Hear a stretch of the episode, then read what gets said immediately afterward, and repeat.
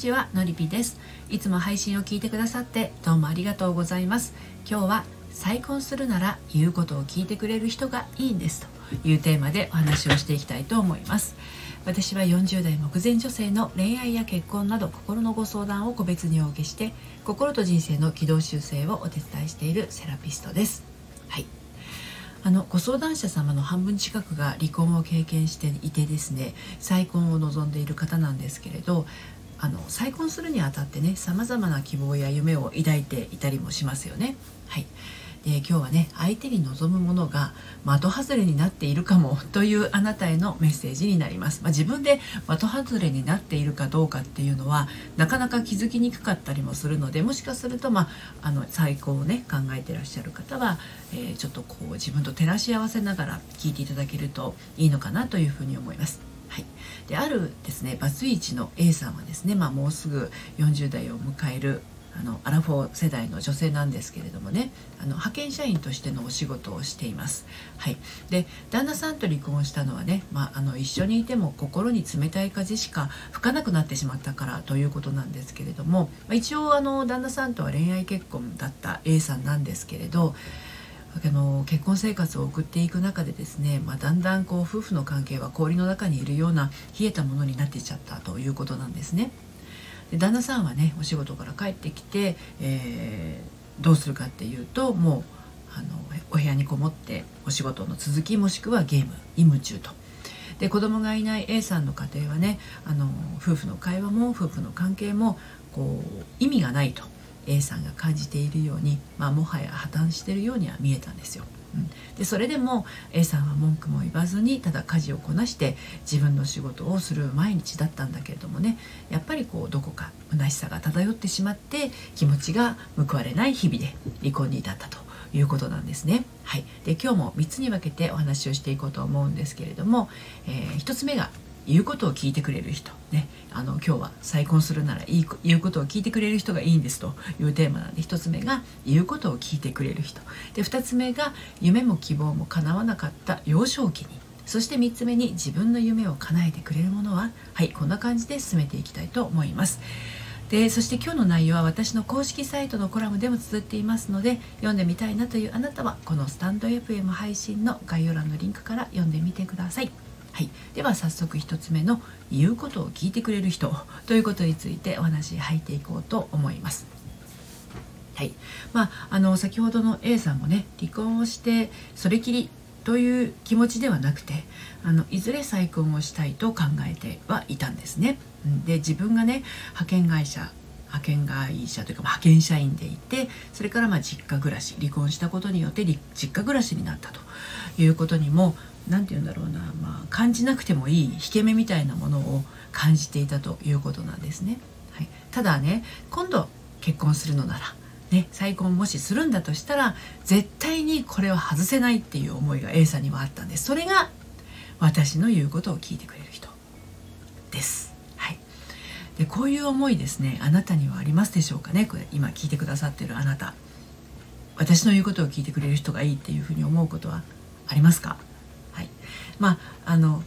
どんな結婚相手がいいって聞かれて私の言うことを聞いてくれる人と答える人の本当の心情っていうのはね、まあ、一体どんなものなんでしょうかと。いうところだと思うんですよ。はい、で実はねこれは人の言いなりになって生きてきた人が望む思い。望む願いなんですね。そ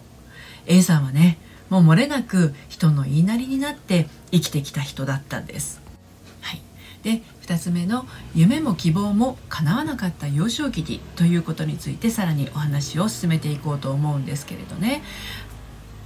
2人のお兄さんがいる A さんの小さい頃はあの何事もねお兄ちゃん優先に感じられるような、ね、家庭の中でお父さんもお母さんもなんかこう自分よりもお兄ちゃんを優先しているように感じられるそんな暮らしの中にいたそうなんです。はい、でお父さんもお母さんもお兄ちゃんが最優先で、えー、そういう風な状況の中でプラスお父さんもお母さんもお兄ちゃんばっかり褒めてもらってるとそんな風に感じていたそうなんですね。はい、だからまあ A さんからすればお兄ちゃんは大威張りで A さんのことを蔑んだりこき使ったり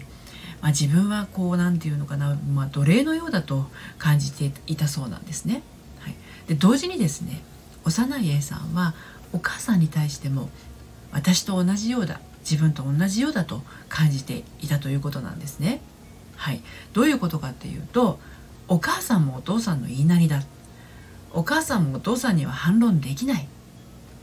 ね、その結果まあ女は男に歯向かっちゃいけないんだと女は男に意見を言ったらいけないんだ、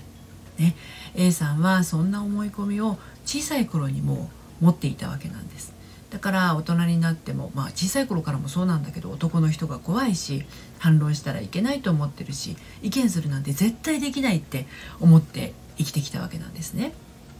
ただ奴隷のように我慢しなければいけないんだ。女は無力だ。私は価値がないんだと、まあ、そんな風に自分を責めていたんですね。で同時に自分の考えや意見を持つことには罪悪感を持っていました。でこの罪悪感を持っている人っていうのが私のところにご相談にいらっしゃる方すごく多いんですよ。A さんのような、えー、家庭環境にあった人以外の方でもですね、まあ、こういう思いを持っている人はすごく多いです。はい、まあ、ちょっと話それましたけれどね、はい、で最後に自分の夢を叶えてくれるものは？ということについてお話をして今日の配信を締めくくっていこうと思うんですけれども。ちっちゃい頃からねお兄ちゃんの言いなりになっていた A さんはこれやがて大人になったらね旦那さんの言いなりになることが当たり前になっていったんです。ね、お母さんがお父さんの言いなりだったように。だけどねそれは A さんの本当の本当の本心なのでしょうかということなんですよね。で A さんの再婚相手の望みは私の言うことを聞いてくれる人でしたよね。でこれそれってねあの今の A さんにとってはですね裏側に罪悪感がたっぷり潜んでしまってるんですよ実は。うん、というのはどういうことかというとねいざ相手が言うことを聞いてくれると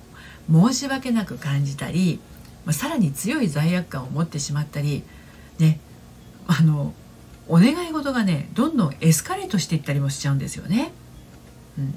であの派遣社員で働くことにもねなんとなく罪悪感を持っていた A さんなんですけれどこれ実は私には正社員で働く価値なんてないっていう思いが根付いていてあの就職活動をしてもですね勇気が出ないし面接官が男性だとももうねもはや本物の自分はねパタッとこう封印してしまっていたわけなんですね。私は私のままでいいとか自分で自分の自分のしたいようにしていいんだと。でそういうあのありたかった心に軌道修正することができてからはですね私は人に言うことを聞いてもらわなくても大丈夫。私は私で大丈夫。そんな風に思えるようになりました。そしてお互いを尊重することができる再婚相手と巡り合えたんですね。自分の夢っていうのは人が見せてくれるものではなくて自分が見るものですからね、はい、今日は再婚するなら言うことを聞いてくれる人がいいんですというテーマでお話をしていきました。はい。ね。あの言うことを聞いてくれる人をどうしても望んでしまうと。そういうあなたは一度お話を聞かせください。ご相談はこのスタンド FM 配信の概要欄のリンクから受付をしています。そして毎週金曜日にはメルマガを発行しています。悩みで心がよどんでしまったアラフォー女性のハートが透明度をアップして悩みを突破していく秘密をお届けしています。こちらはバックナンバーが読めないメルメルマガなので噛みました。はい。気になったらこちらもこの配信概要欄のリンクから登録してみてください。ということで今日も最後までお聴きくださいましてどうもありがとうございました。それではまた。さようなら。